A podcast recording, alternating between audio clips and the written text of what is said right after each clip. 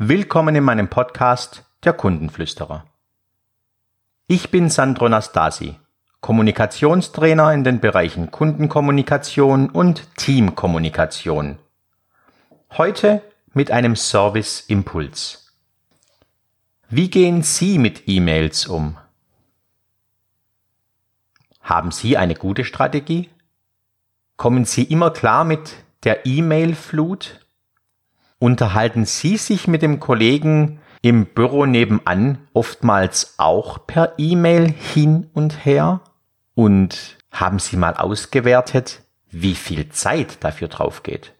Das Thema E-Mail-Management ist ein riesengroßes. Es gibt unterschiedliche Strategien.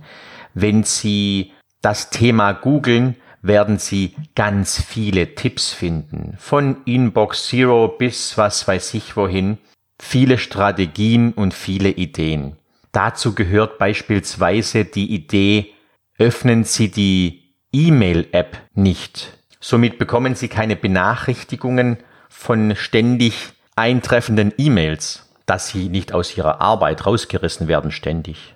Oder öffnen Sie die E-Mails oder bearbeiten Sie niemals E-Mails am frühen Morgen, wenn Sie, wenn Sie starten.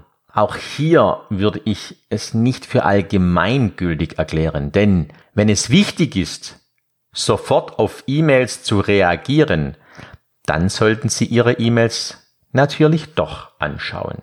Und trotzdem bin ich der Meinung, dass man Arbeitsabläufe hier besonders in Augenschein nehmen soll. Denn es geht wahnsinnig viel Zeit und somit Potenzial in dieser E-Mail-Schreiberei verloren. Und trotzdem kommt es zu großen Fehlern im E-Mail-Verkehr.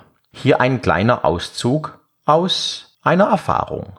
Ich habe einen Banner angefragt bei einem unserer Dienstleister.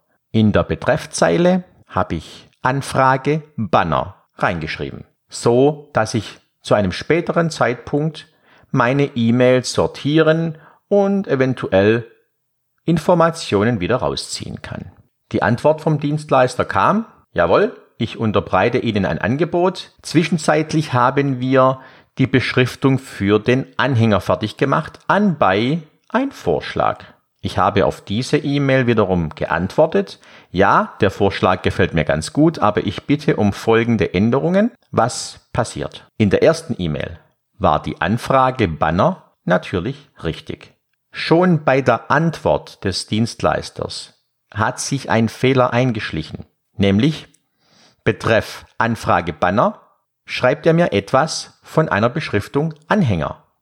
Ich antworte auf diese E-Mail mit dem im Moment falschen Betreff, nämlich jawohl, die Beschriftung für den Anhänger gefällt mir ganz gut. Aber bitte folgende Änderungen. Zu einem späteren Zeitpunkt werde ich diese E-Mail nicht mehr ganz so einfach lokalisieren können. Natürlich vom Inhalt her sicherlich trotzdem, aber eine elegante Lösung ist das nicht. Überprüfen Sie mal, auf welche E-Mail Sie mit welcher Information antworten. Es macht oftmals mehr Sinn, eine neue E-Mail zu starten und nicht auf alte E-Mails mit irgendeinem Betreff zu antworten. Überprüfen Sie Ihre Strategie, wie Sie mit E-Mails und eingehende E-Mails überhaupt und grundsätzlich umgehen. Hierzu werde ich nochmal eine Podcast-Folge aufnehmen, denn es gibt unterschiedliche Strategien, wie man vorgehen kann. Es gibt so ein paar Tipps, die könnte man für allgemein gültig erklären. Aber ich würde jetzt nicht so weit gehen und würde Ihnen einen Tipp geben, lesen Sie Ihre E-Mails nur ein oder zweimal am Tag. Das halte ich für einige Branchen für zu wenig. Zum Beispiel Personaldienstleister. Wenn morgens eine Anfrage kommt für eine Hilfskraft, die möglicherweise am nächsten Morgen starten soll, dann geht diese Anfrage vielleicht an vier, fünf oder zehn Dienstleister. Wer sich zuerst meldet, hat den Auftrag. Lesen Sie Ihre E-Mail erst Stunden später, haben Sie den Auftrag verloren. Wie ist es bei Ihnen im Unternehmen geregelt? Gibt es überhaupt eine Regel? Wenn Sie mehr darüber erfahren wollen, kommen Sie doch auf meine Internetseite unter www.sandro-nastasi.de.